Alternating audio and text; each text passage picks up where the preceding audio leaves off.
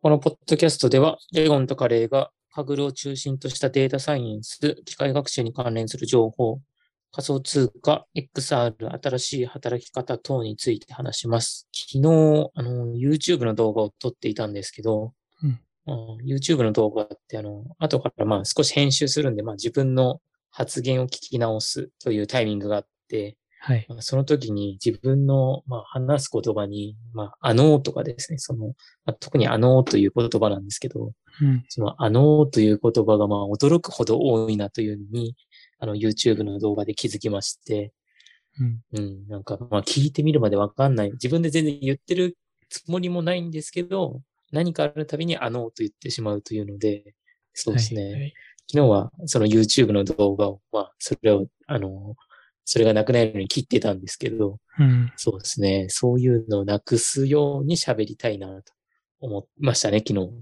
はい。はい。なんか、このポッドキャストだったらそこまで言ってるつもりもないんですけど、どうですか、うん、私結構言ってますかね？あの、うん、なんかやっぱ気になるのは、どちらかというと自分の方の気になっちゃう感じもしますかね。え、レオンさんってなんか言います？自分も結構、はい。なんですかね。やっぱそういう特徴的なのは、やっぱり自分で編集してて気づくのはありますね。うん、はい。そっか、ああ、そっか。自分はこのポッドキャストは聞き直すことはあまりないんですよね。うん、その、まあ編集がレオンさんにやってもらってるっていうのもあったりして。はい。そっか、編集の時とかって結構、そうですね。なんか気になりますよね。やっぱ自分の発言とかは気になるんで、はい。はい。うん、そうですね。なんか、それでもあって、そうですね。まあ、で、あのー、まあ、なんか専門用語ではフィラーっていうの言うみたいなんですけど、まあ、うん、あのーって言ったりとか、ええー、と。で、なんかそういう本を持っていたので、そのフィラーを出さなくするための本みたいな、それ一回読んで結構克服したと思ってたんですけど、ダメだったので、ちょっともう一回読み直したりして、ちょっと対策していきたいなと思いました。はい、はい、カレーです。うんえー、何が有効的とか、こういう練習するといいみたいのあるんですか？そうですね。まあなんか、まずは原因を、あの、どういう時に出るかみたいなのを、うん、まあ理解する必要があって、はい。まあそうですね。まあ例えば自分のあの緊張とか、まあ知識がないことを隠したい時とかですね。うん、はい。あとは、あの、話したいこと自体がまとまっていない時。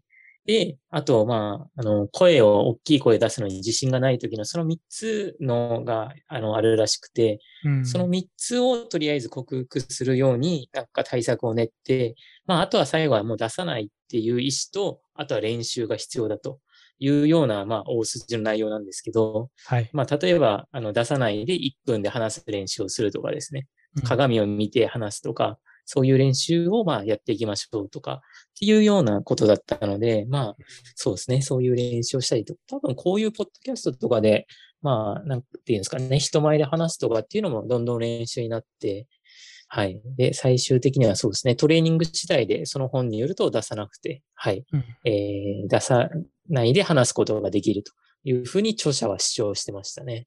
なるほど。はい。うん、私の方はですね、はい。ちょうど昨日かあたりに、あの、はい、確定申告がやっと提出できて、はい。お疲れ様です。なかなか、こう、納税額を見ると遠い目になるような感じで、はい。はい、納税のために今年も頑張って働こうと思い直しました。はい。レゴンです。はい、いやー、そうですよね。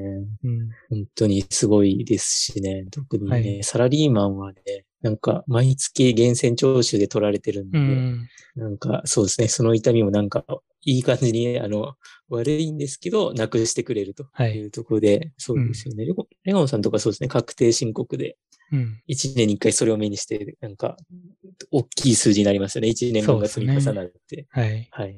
そうですね。今年もその、やるために働くしかないですね。そうですね。はい。はい。それでは、今日のネタ行きましょうか。はい。今日は、えー、Google OSS エキスパートプライズ2月分3月の目標、タスク管理とポモドーロの動画、今週の分析コンペ、LT、雑談来週話したいこと、はい。ということになります。はい。えー、一つ目が、えー、Google OSS エキスパートプライズの2月分ですね。うん。はい。これは、えー、まあ、ざっくり言うと Google が、えー、Google というか、 Kaggle が、えー、何でしたっけ ?TensorFlow とか JAX とかで書いたものを、えー、書いたノートブックを表彰してくれるというような感じでしたよね。そうですね。Google が持ってるオープンソース系のを紹介してくれたり、はい、そういうノートブックで解説記事、入門記事みたいのを書いて、うん、それでエントリーすると、うん、まあその中から、はい、はい、あの、いい記事が選ばれて、うん、表彰される、毎月表彰される、はい、やつですね。やつですね。で、まあ毎月3つ、あの、表彰があって、はい。で、今月は、えー、今月も3つあったんですけど、1つ目が、えー、シグネチャーイメージクリーニング with TensorFlow 2.0というもので、うんこれは、あの、なんか読んでたんですけど、結構すごいというか、あの、コンペに多分関係なく、えー、書きましたっていうもので、うん、あの、まあ、何をしたいかっていうと、あの、えー、サインですね。あの、はい、えー、サイン、なんていうんですか、自分の名前を書くみたいなサインなんですけど、そのサインを最終的にはですね、本人が書いたかどうかっていうのを、えー、まあ、なんつうんですか、えー、機械にやらせたいんですけど、うん、その中の一段階目で、まずはそのサインからノイズをなくすという処理をを取り上げて、でそのノイズをなくした上で、まあ、次に、あの、同一性を確認するみたいなステップになるんですけど、まずは、えー、そこですね。ノイズをなくす。なんで、例えば、後ろに、あの、髪が汚かったとか、なんか枠があったとか、うん、そういうノイズをなくしましょう。で、それをやるためにいろんな方法が、まあ、いくつかあるよみたいな感じで、それで、あの、まあ、サインと、えー、要はノイズがあるやつとノイズがない正解、正解データを作って、まあ、ペアデータを作った方法と、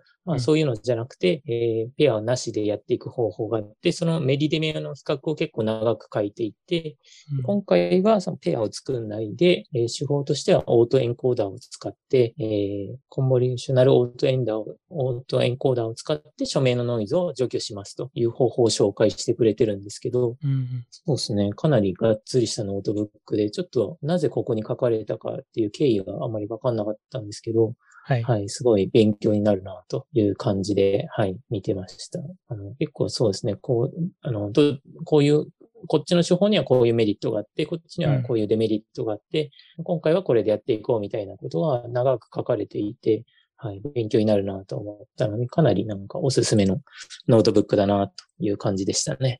はい。うん。まあ、やっぱこういう筆跡というか、うん、えっ、ー、と、フォーマットが決まってないものに対してのサインっていうのは、はい、確かに機械学習で読み取るときにも、単純にここにサインがあるよっていうだけだと、うん、なんかそういうノイズ的なもので、うん、これが本当に同じサインなのかみたいのは難しいですけど、うん。はい。そうですね。そうですよね。切り抜くだけじゃなくて、はい。まあ、うんうん、グラウンドとか、そういう線をうまく消す。はい、うん、うん。で、実際になんか出来上がってるモデルとか見ても確かに綺麗に消えてますね。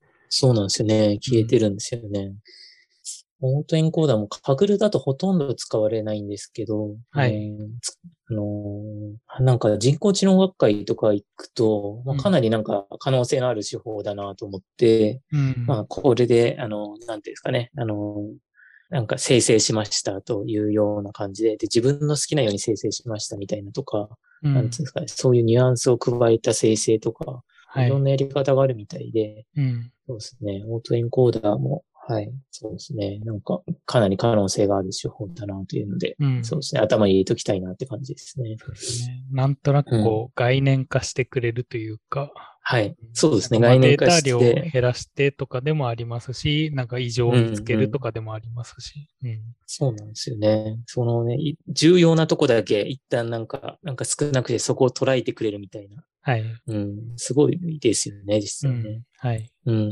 なんで、自分もたまにそういうカグルとかで使おうとしますけど、あんま聞かなくて、はい、うん、結局、うん、そうなんですよね。はい、なかなか Kaggle だと、あの、前なんかのコンペであれかな、 augmentation かなんかで、生成に使って成功させてた気もするんですけど、はい。うん、そうですね。それを見たぐらいかなって感じですね。うん。うん、いや、でも、はい。か、まだまだ今後ね、またすごいのが出てくるんじゃないかなっていうところですね。はい。はい。で、えー、次のノートブックなんですけど、次の二つ目が、えー、 JAX、Flax、TF Data Vision Transformer Tutorial というので、これは、あの、 Vision Transformer をあの、GPU とか TPU で、はい、使えるようにしましたというやつのノートブックですね。はい。で、これはそう、あの、花のコンペがあるのかな？花を分類するコンペで、はい、やってみましたというので、 Vision Transformer の B32 というので、うん、そうですね、これ TPU なので、バッチサイズ、まあ、16で、まあ、TPU8 個、あの、8コアっていうんですか、あって、はい、イメージサイズ512、512が、そうですね、乗って回るんですよね、TPU。うん、で、それを500ステップ20分程度で回ってるので、うん、この JAX で、多分ちょっと GPU がどれぐらいかわかんないんですけど、あと、TensorFlow の TPU でもどれぐらいかわかんないんですけど、まあ、TPU めちゃくちゃ速いなという感じで、はい、そうですね。思って、はい、見てましたね。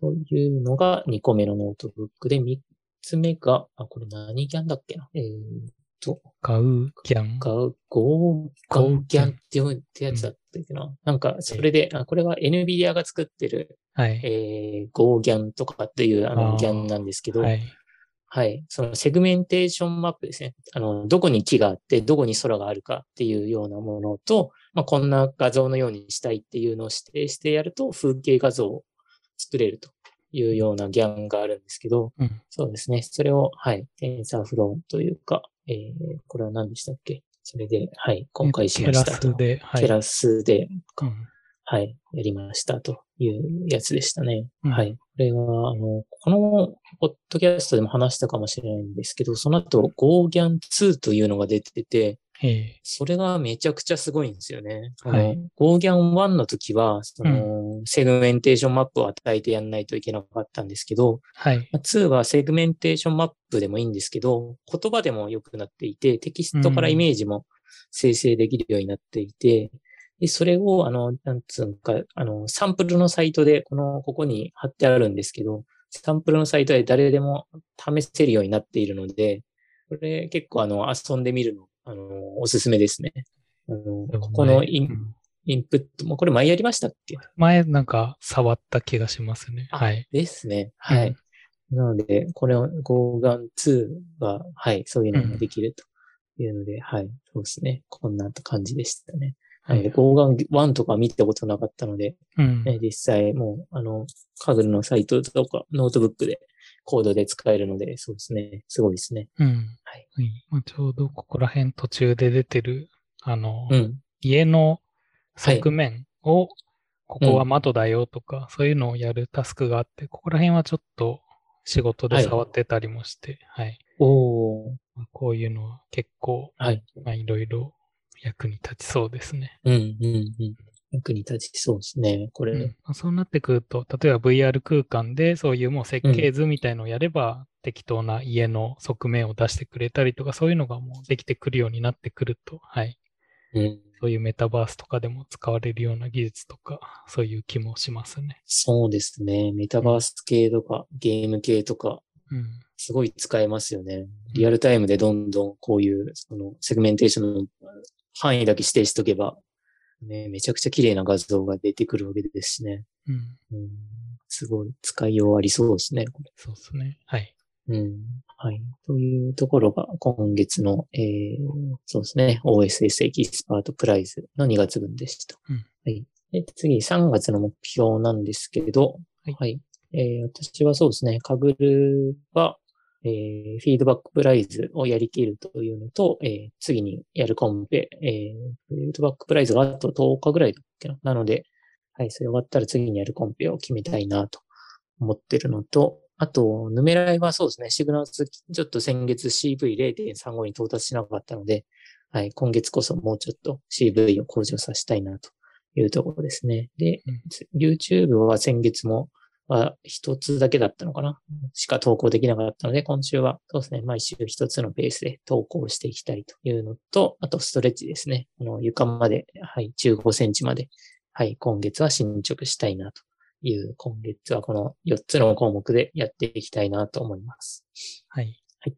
またなんか同じ質問になるんですけど、はいはい。あの YouTube のネタはなんか増えてきそうですか、そうですね。YouTube のネタは、とりあえず今日かな、昨日かな、タスク系、タスク、あはい。うん、タスク管理を、あの、登録やったので、うん、そうですね。あとはこ、あの、かぐる系というか、はい。なんかそっち系でね、あの、誰かの役に立つなって思ってもらえるようなもの出したいんで、うん、次は何でしたっけ？あの、 pandas profiling とか、うん、あと、はい、何でしたっけ？そうですね。そういう M、自動 ML 系のツールの紹介とかは次、来週あげたいですね。うん。うん。あと、なんかいいのありますかね？うん。はい。なかなか急に思いつくものでも ないですね。うん。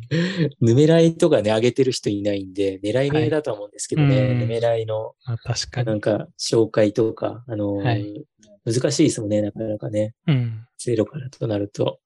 うん、そうですね。そっち系もちょっと考えたいですね。はい。うん。うん、で、 Numerai はもしかしたら海外の人にも、うん、なんか見てもらえるコンテンツになったりするかもしれないですね。そうですよね。ノートブック公開しとけば見てもらえるかもしれないし、うん、まあね、日本語でも最悪翻訳して、ね、うん、あの、見たいというか重要な情報なら見てくれるでしょうしね。はい。うん、そうですね。確かに。で、えー、私の方はまず一つ目が、えっ、ー、と、落合陽一の溜まっている書籍を読むっていうので、ちょうど今月末ですね、はい、に、筑波大で、あの、落合陽一さんのオフラインイベントに参加するんで、はい。まあ、それに向けて、まあ、ちゃんと、はい、落合陽一さんの最近のトピックにも拾っておいて、はい、はい、話についていけるようにしていきたいなと思って、まず一つ目の目標にしました。はい。で、えー、二つ目が、えー、ソラナーハッカソンが、えっ、ー、と、これが、一応応募はして、なんか結構応募が多かったみたいで、もしかしたら抽選になるかもみたいな話だったんですけど、今のところ特にえっ、と、何も続報は入ってきてないんで、とりあえず参加予定で、まあ、ここら辺もちゃんとできるようにしていきたいなっていうの。で、えっ、と、ソラナハッカソンで入れてあります。で、もう一つが、えっ、と、ハープの練習っていうので、えっ、と、ここでは話してなかったかもしれないですけど、初めてですね、今年、はい、はい、今年入ってからですね、1月ぐらいからちょっとハープの練習を始めてまして、はい、はい、それの発表会が4月にあって、まあ自分一人だけだったらいいんですけど、二、うん、人での、あの、なんかこう、合わせの発表なんで、うん、まあなんか、あの、粗相があると、はい。気まずいので、はい。ちゃんと練習して、あの、4月の発表会に向けて練習を、ちゃんと練習時間を確保しようかなと思ってます。で、はい。えー、 Kaggle 系が、えっ、ー、と、まあ今月ちょうどあるバスケコンペをちょっとやってみようかなっていうので、今、えっ、ー、と、まあ、一回サブミットはしてますね。う。ん、で、えっ、ー、と、なんか今までの傾向的に結構期限が長いと、まあ、後回しでいいでしょうみたいな感じなのと、あの逆に今度は締め切りが迫ってると、はい、なんか今更上位持っていくのも難しいだろうなで諦めてるんで、はい、だったらもう最初が期限が短いとか、今月で終わるっていうところにパッと取り組んで、サブミットしてみて、はい、うん、やってみるっていうのをと、えっ、ー、と、まあ、一つの目標というか、新しい取り組み方としてやってみようかなと思ってます。で、まあ、バスケコンペなんで、あの、一応、競技系というか、あの、対決系なんで、うん、まあ、そこら辺で今まで競艇とか、の予測で、まあ、使ってたモデルとかもあるんで、そこら辺がなんかうまく使えないかなっていうので、そこら辺今試そうとしてますね。はい。こんな感じで、えっ、ー、と、今月はやっていこうかなと思ってます。はい。おいや、ハープがやってたの驚きでしたね、うん。はい。なんか家にちょうどポスティングでハープ習いませんかっていうチラシが入ってて、はい、うん、まあ新しい楽器を始めてみるのもいいかなと思って、はい。えー、始めてみましたね。いいですよね。しかもね、うん、一緒に音楽をできるっていいですよね。一人じゃなくて。二人とか、ね、そうですね。はい。まあ、それで一人の場合も口が塞がらないんで、うん、まあ、そういう弾き語りみたいなのもできますし。はい、ハープで弾き語りってすごいですね。うんはい。いや、かっこいいですね。目標に。はい。はい、ハープを買ったんですか？じゃあ、レゴンさん。ですね。あの、それでもハープも結構ピンキリであって、本当に抱える、あの、小さめのもありますし、自分のはもうちょっと、うんうん、まあなんですかね。まあ、ギリギリ持ち運べるくらいの大きさのハープ買って、はい。うん、それで今それを練習してますね。うん、落合さんの本は、落合さんってめちゃくちゃ本出してますよね。うん。はい。それで結構難解な、あの読むのに苦労する本も多かったりするんで、はい。うんうん。まあ、そこら辺を、まあ、ちょっとずつ読んで、はい。はい。まあ本当にあるのか、ちょっとこれもコロナの影響でマンボウとかだったら中止になるかもっていう話なんで、はい。うん。まあけどとりあえず、あの、もう飛行機の予約は取ってるんで、とりあえず行こうかなとは思ってます、ね。えー、ちょっと知り合いも。筑波大学なんです、はい。あ、知り合いも。はい。知り合いの、はい、えっ、ー、と、ポスドックの人も、ちょっと筑波大で、あの、うん、今研究してる人がいるんで、まあ、その人にも会いに行ったりとか。うん。はい。まあ、なんで、ちょっと旅行ですね。今月末に。うんうん、はい。そこら辺の予定があります。はい。うん、はい。そうですね。今月も頑張りたいですね。はい。はい。えー、で、次ですね。次が、えー、タスク管理とポモドーロの動画というところで、うん、そうですね。私が、まあ、この、えー、ポッドキャストで何回か話したんですけど、まあ、TickTick というアプリで、まあ、タスク管理をして、で、フリーダムというので、うん、あ、で、TickTick でポモドーロの25分できるんですけど、うん、それで、あの、フリーダムというアプリを使って、あの、25分間ですね、Twitter とか指定したサイトにアクセスしないで、まあ、あの、タスクをこなしていくと結構便利ですよ、みたいな動画を出しましたというので、うん、そうですね。はい、これを出してみました。そうですね。これ昨日一回出したんですけど、なんか冒頭がダメだなと思って、なんか、とあるノートを読んでると、まあ、何を解決するかをまあ冒頭に出すみたいな、うん、はい、そういうのを、やっぱフックとしてそういうのがあると、なんか、あの、ブログで言えば、あの、読んでもらう、えー、最後、最後まで読む率が上がるし、うん、えー、YouTube で言えば、そうですね、動画の視聴時間が全然変わるんで、まあ、そういうフックみたいなの必要だよ、みたいなことを読んで、まあ、そうだなと思って、そうですね、それでまあ、今日出し直してみて、はい、そうですね、どんだけ見てもらえるかな、というところで、そうですね。まあ、楽しみながらやってますね、YouTube を。はい、うん。ここら辺なんか少しアニメーション入ってましたけど、そこら辺は何で編集してるんですか、うん、あ、これキーノートですね。なるほど。はい、はい、はい。うん、じゃなんかそのままプレゼンを表示してるみたいな感じで、ね、プレゼンで、はい、あのー、なんかタイピング風に徐々に現れるとか、うん、そうですね、エフェクトでちょっとずつ現れるみたいなところで、冒頭だけちょっとその、なんですかね、動画中、長というか、そんな感じにして、うん、その他は、あとはもう、あの、何見ながらだっけな。あの、実際のウェブの画面、アプリの画面とか、そういうのを映しながら、うん、はい、録、あの、OBS で録画して、で、最後に DaVinci Resolve っていう動画編集ソフトで、あの、ガッチャンコにして、えー、うん、そうですね、あの、切りたい部分は切って編集して、はい。で本来であればテロップ入れたりするんです。今回はテロップはほぼ入れないで、うん、はい。あ、一個見れてないかな？っていう感じで、それで書き出してっていう感じで、はい、やりましたね。うん。うん、結構冒頭動画で、キーノートでこの、ここまで、あの、割といい感じにできるとは知ら、わかん、知らなかったので、まあ、意外と、はい。キーノートで、まあ、少しぐらいなら、なんかちょっと凝った感じに、まあ、若干見せれるかな、というところだったので、うん、まあ、もうちょっとそうですね。あの、最初はキーノートとか、そういうところでもうちょっと今後頑張っていきたいなと、はい、いうとこですね。はい。自分は最近だと、うん。なんかセンタードっていう、センターまあこれもそういう集中というかタスク管理系と、なんですかね、そのタスク管理と集中を組み合わせたようなアプリといいますか。うん、えっ、と、まあ、このタスクを今から30分間やるよってやると、これもポモ道路的に25分間あの継続してくれて、はい、その間音楽が鳴ってて、あの、まあ、その、なんですかね、集中してるかみたいのを少し計測もしてくれて、例えばなんか他のSlack とかを開いてたりすると、うんはい、この Slack 本当に必要なのみたいな、こう、通知が え、そこまで通知してくれるんですね。はい。へえ。まあ、なんで、そういう、なんか、はい、あの、注意が削いたのかなみたいなのをたまにお知らせしてくれるんで、まあちょっと今試しに使ってますね。はい、えー、どうですか？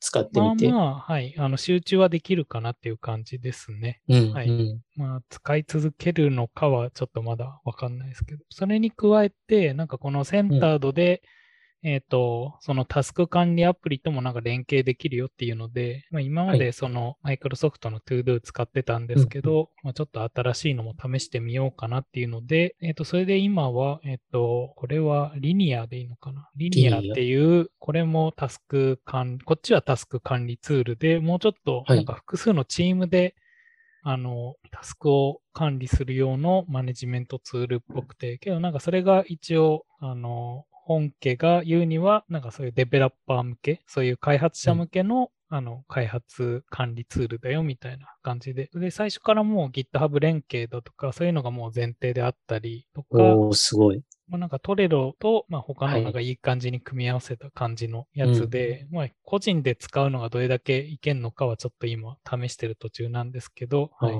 まあ、ちょうど連携ができるんで、このセンタードと、はい、えっ、ー、と、リニアを今一緒に試してる最中ですね。ああ、すごいですね。そこの GitHub 連携とかで、あと、うん、そうですね、チームで使っていくみたいな感じは、そうですね。なんか、やってみたいのはやってみたいですね、ちょっと。うん、あと、結局、まあ、自分の仕事とかも、大抵はやっぱ GitHub に、まあ、つながるというか、結局コード管理してるんで、うん、まあ、そう考えると確かにもう GitHub イシューとかと連携したりとかで、そういうふうにタスク管理していくのもありだなって、あとは、まあ、ガントチャートみたいに、ね、あの、タイムライン的にも表示とかもできますし、うん、ちょっとそういう系のが、はい、最近欲しいなと。うん、一周を例えばこなすのにどれぐらいかかったみたいな時間の計測みたいなこととかはできたりするんですか、はいはい、それ。えっ、と、それが結局センタードの方で、えっ、と、うん、まあ、このタスクをこの時間だけやったよっていうのが、えっ、と、今だとそのリニアの、あの、そのタスクのコメント欄に何分間、あの、センタードであの作業したよっていうのが溜まっていくんで、まあ、その計測はできているっぽいですけど、えっ、ー、と、ちゃんとそのなんか何時間合計みたいのは出てこないですね。うん、まあ、ぶつ切りで30分やりました、1時間やりましたみたいのはコメントで溜まっていくんですけど、うんうん、うん、なんかそこら辺がうまいこと、まあそういう時間が溜まってったりとか、うん、実際見積もりに対してどれだけあのズレがあるかとか分かってくるようになると、まあ嬉しいのかなっていう気もしますし、うん、ちょっとここら辺は使ってみてですね、うん、もうちょっと。そうですよね。なんか TickTick もいいんですけど、そこの、えっ、ー、と、フォーカスで、その25分で何回かやったので、それで、何回かやったの集計してくれないんですよね。なんか、まあ、数えればで見れるんですけど、そこが集計してくれないのがちょっといまいちだなというところがあったりして、なんかそうですね、後からログ的に、ログ取らなくても後から見れるよとか、どっかに吐き出せるよみたいな感じの、はい、えー、アプリがあると結構便利だなとかって思ったりして、うんうん、そうですね。ちょっと、そうですね。TikTok に要望出したいなって感じですね。なるほど。そっか。あと自分がタスク管理でまあ欲しいなって思ってるのは、やっぱりその、メモを途中で取りたいんですよね。それでそのメモを、はい、えっ、ー、と、そのすぐは必要ないんですけど、うん、その将来的に、まあ終えた後に、これ何やったかなみたいのをちゃんと掘り返せるようにしておきたくて、まあ、今回とかも確定申告とかのタスクがあったとして、あの、なんですかね、タスク管理ツールだったら単純に、けど、それを、なんですかね、継続的なタスクにしちゃうとまた来年みたいになって、まあ来年の to-do リストも置いとくのもどうかなって思いますし、はい。それで、かといって、その近くなってきた、じゃあ、あの、確定申告のタスク作ろうで、一つチケットができたとして、じゃあ、結局これ何やるんだっけっていうのを毎年こう思い出さないといけなくて、うん、うんそれだったら、ちゃんと過去に、あこのタスクではこれやって、これやって、これやって、ここでつまずいてたから来年はここを改善し、あのして、あの、忘れないようにしようみたいなメモをちゃんと見れるような状態にしておきたいんですよね。そこら辺が今ちょっと個人的にもいろんなツール試して、そういう情報を残しながら、あの、将来的な自分が見たときに、あの、役に立てるような状態にしておきたいっていうのが、今理想の状況ですね。そうですね。確かに。自分はそれを、まあ、 Notion に書いていってるんですけど、うんはい、そうですね。でも、なかなかそうですよね。確定申告みたいな単発っちゃ変ですけど、うん、そういうのじゃ、そうですね。なかなか残せてないし、うん、でも、うん、残せて、残し、残せるとそうですよね。次回の時間の削減なり、いろいろつながりますもんね。はい、時間の、次回の改善に。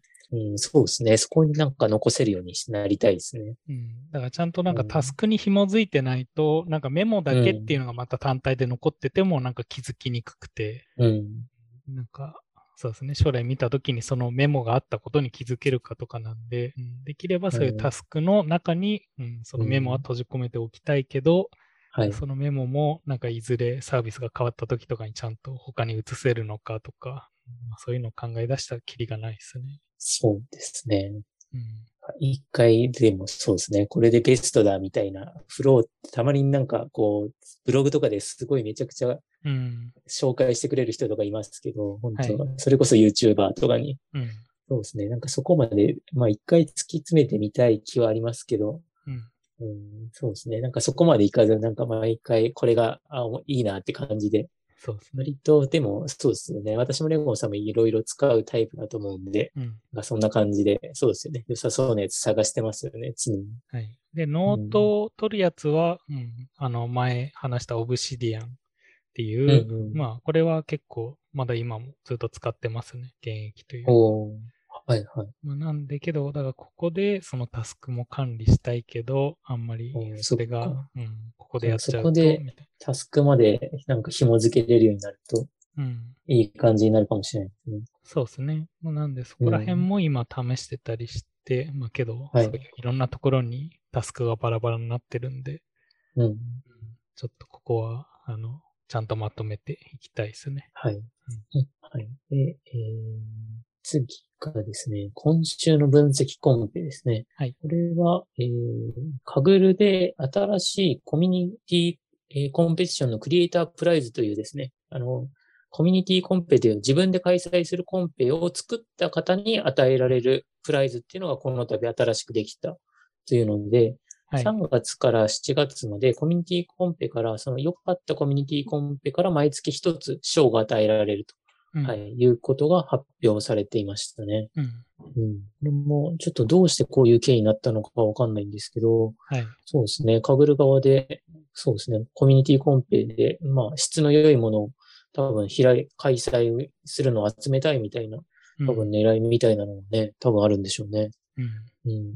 と思って、はい、言ってましたね。はい。うん。アビシェフさんとかも、はい。あの、個人でコンペ作ってたりもしますし。はい。なんかこういう、なんですかね、個人が作ったようなコンペみたいのも増えていくのかもしれないですね、こういうので。ね、そうですね。で、そのうち、あれですかね、プロフィールに、あの、メダルで、なんか、コンペティション 作成者、コントリビューターみたいなのも。ああ、そうですね。今とデータ説ありますけど、その、うん、もう一つのカテゴリー的になんかカテゴリーになっても、そうですね。うん、うんそこからそうですね、カグルに採用されたりとか、うん、うん、この人の作ったコンペは面白いみたいなね、名声につながったりとか、はい。したら面白いですね。うん。うん。あそれで、これが、えっ、ー、と、そのコンペがさらに選ばれると、メダルが、とか、賞金ありのコンペになる可能性もある。そうですね。はい。コンペのうちから一つ選んで、あの、カグル側が選んだコンペはメダルとかですね、賞金ありのコンペになることもあるという書かれ方をしていたので、はい。はい。多分、あの、良かったコンペとか、まあ、多くの人が、うん、はい。あの、ここの選考基準、あの、さっきのコミュニティコンペから一つ賞が与えられるっていう選考基準は書かれてたんですけど、そうですね。うん、こっちは、確かどういうコンペかは書かれていなかったので、そうですね。うん、まあ、カグルの採用で、そうですね。あの、なるみたいな書き方だったかな、確か。うん。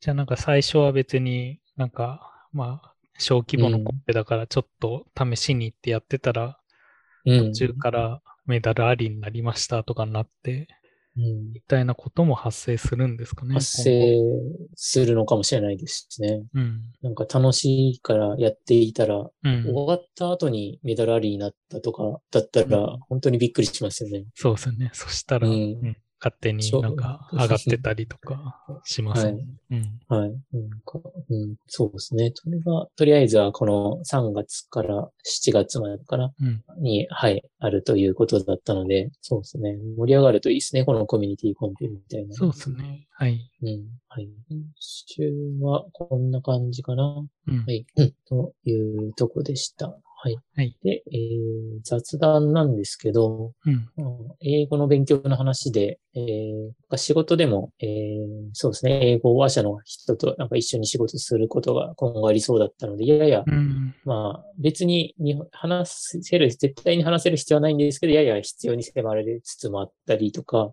はい。あとは、あの、最近のウクライナのニュースも、あの、興味を持ったりして、うん、で、ちょっと英語の勉強のモチベーションが上がってきてたりして、うん、そうですね。で、ここれ先週話しましたけど、ちょっと忘れたんですけど、まあ、フルを契約して、で、あの、このフルを契約するって月1000円ぐらいなんですけど、うん、まあ、BBC と CNN の、あの、やつは24時間英語とか、日本語の翻訳は深夜はないしなんですけど、うん、まあ、あの、吹き替えか。でどちらでも聞けるので、うん、まあ、これで、あの、英語の放送を聞いたりとか、あと最近は英語のメルマガを読んだりして、少し、その、自身の教えてくれるメルマガがあったりするので、うん、そうですね、少しずつ知識を蓄えながら、ちょっと、あの、英語を聞き流したりしてるという感じで、そうですね、今後どう英語を勉強していこうかな、みたいな感じで、はい、そうですね、ちょっと今、英語のモチベーションが少し上がってる段階だったりしますね。はい、うん。うん。自分も、まあ、何回か話してますけど、やっぱ DAO 関係というか、その、仮想通貨界隈だと、やっぱり英語が必要になってきそうなんで、はい。うん。うん、まあ、一応続けてはいますが、なかなか先は長そうな気もしますし。うん。うん、そうですね。先は長いですね。はい、うん。えっ、ー、と、どこだったかな？えっ、ー、と、日本の、その、うん、えっ、ー、と、英会話の、オンライン英会話のところが一つ、えっ、ー、と、そのスピーキング測定アプリみたいのを出して、それが最近なんか毎日受けられるみたいな、そういうコンセプトのなんか英語学習、それを使うとなんか毎日スコアリングとかもしてくれるんで、うん。うん、なんかそういうのも活用したりとかで、やっぱりなんですかね、そういう成長感みたいのが、なんか実感できると 少し嬉しいのかなっていうのでですね、はい、確かに。試したりとかもしてますね。うん。うん、そのは、スピーキングを毎日見てくれるというか、チェックしてくれる感じなんですか、ね、はい。えっ、と、なんか有名どころのオンラインの、あれは何だったっけ？えっ、と、うん、けど、オンライン英会話で調べても、まあ、いっぱい出てきちゃいますね。えっ、ー、と、何だったかな。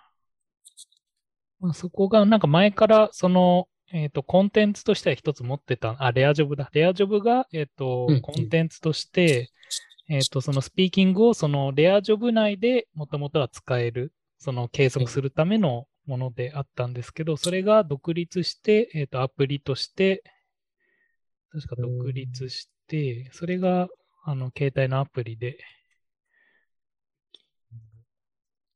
その携帯のアプリでじゃあ、あの、機械が採点というか。ですね。確かほとんどを人の手じゃなくて、そっちの、うん、それでスピーキングなんである程度結局、うん、まあ自由表現になるんで、そういうのも一応、あの、評価をちゃんとしてくれるみたいな。えー、はい。自動採点ですね。プロゴスか。うん、はい。プロゴス。えー、っていうのが、まあ、あけどまあ去年ぐらいからあるのか。けど去年の段階だと、確かそんな毎日は、なんか全然受けらんなくて、けどそれが最近になって、あのアプリになった時に、あの、なんか毎日問題も変わって受けられますよみたいな感じになった気がして、うん。うん。そこら辺をやってたりもしてましたね。今は結局まだやってないので、はい。はい。おあ、でも結構がっちりなんですね。テスト時間は1回20、約20分。そうなんですね。だから普通にそういうレッスン的な。でもちゃんとフィードバックもなんかしっかりしていて、はい。はい。それなりに良かったんですけどね。へえー。でも、そっか。これをね、毎日1回無料で受け入れますというので、うん、そうですね。こういうのもモチベーションの一つになりそうですね。はい。うん。うん、まあなんか、なんですかね。えっ、ー、と、ここら辺も AI というか、えっ、ー、と、英語だと、前少し流行ったので、キータの公開されたやつだったかな。はい、えっ、ー、と、それは、あの、DeepL を使って、うん、あの、自分で、あの、ライティングですね。その場合、ライティングで、なんか質問があって、それを日本語でのバージョンと英語でのバージョンを自分で考えて、それで実際に DeepL に通して、それがどれだけなんかネイティブに近かったかみたいのを評価して、なんかそれであの問題として解いていくというか、なんか英語の表現方法を学ぶとか、まあそういう場合もあって、はい、やっぱ英語っていうのも、なんですかね、自分のその考えをちゃんと発言できないと、っていうのはある気はしてて、うんそういう自分の意見を持つっていうのも、なんか、英語を話していくというか、会話をしていくなのか、はい。大事だなと思いますね。そうですよね。はい。そうですよね。英語ができるかの前にそうですよね。うん、ちゃんと、はい。伝えられるか日、日本語でも伝えられるかっていうのもありますし。うん、そんなとこですね。はい。あとは、英語とは関係ないですけど、えっと、 Numerai の、あの、 Slack のところで、今、なんか新しくモブプロ会が立ち上がりそうで。うん。はい。なんか。そうですね。はい、私もちょっと参加してみようかなと。うん。いう感じですね。はい。まあ、なんで、それの、とりあえず目標が、あの、ディープラーニング、ニューラルネットワーク系で、今のそういうライト GBM みたいなブースティング系を、うん、まあ超えていくモデルを作ろうっていう意気込みで、うん、はい。はい。始めてるので、うん、ここら辺を盛り上がってというか、はい。まあ自分もちょうどニューラルネットワークもちょっと、はい、やってみたかったんで、はい。ちょうどいい感じですね。はい。いいですね。うん。そこの、そうですね。 Numeraiじゃなくて、ニューラルネット系サブミットしたことがないんで、あれ、あれなんですけど、うん、そこに、あの、何でしたっけ？ Numeraiの、あの、MMC でしたっけ？独自性みたいな、はい。そこの指標が上がるのかどうかっていうのは気になりますね。うん。そうですね。うん、はい。NM を使うだけで、なんかそうですね。そこが上がるのかどうかっていうのはそうですね。ちょっと試したいですね。はいうん、けど、どうなんですかね。まあ結構こう、そのカツさんが、あの、サンプルコードみたいのを上げて、それが結構いろんな人で使われてたら、うん、結局、ああいうメタモデル系は、そんなに高くならないのかなっていうので、どう独自性をやっぱ出すかっていうのは難しい気もしますけど、はい。そうですね。で、自分は前、あの話したような、あの、エボジャックスみたいな、こう、それを遺伝的アルゴリズムで勝手になんか進化していけば、新しいもの生まれるんじゃないのっていう勝手な、こう、楽観的な考えを持って今、そこら辺も試そうとはしてますね。ああ、そうですね。確かに。独自性は出そうですもんね。うん。はい。まあ、その、いい結果が出るのかわかんないですけど、独自性は出そうだなっていう気もしてるんで。うん。はい。いや、ね多分、そろそろあの相関係数のレイアウトからなんか変わるんじゃないかみたいな気がしてるんで、はい。そうですね。あっちの新しい指標に対応したモデルというか、うん、そうですね。そっちも育てていきたいですよね。うん。ですね。うん、で、結構意外とまあここで使えるモデルって別に本当にヌメライだけじゃなくて、なんか他のところでもそういうノウハウとしてというか、うん、なんかそのコードの使い回しはできそうな気もしてるんで、まあちょっとここの、はい、はい、モブプロ会とかでのコードをしっかり、学んでいきたいなとは思ってますね。はい。うん、そうですね。今週はこんなとこでしょうかね。はい。はい。うん、はい。それでは、はい。ここで終わりたいと思います。はい。はい。ありがとうございました。ありがとうございました。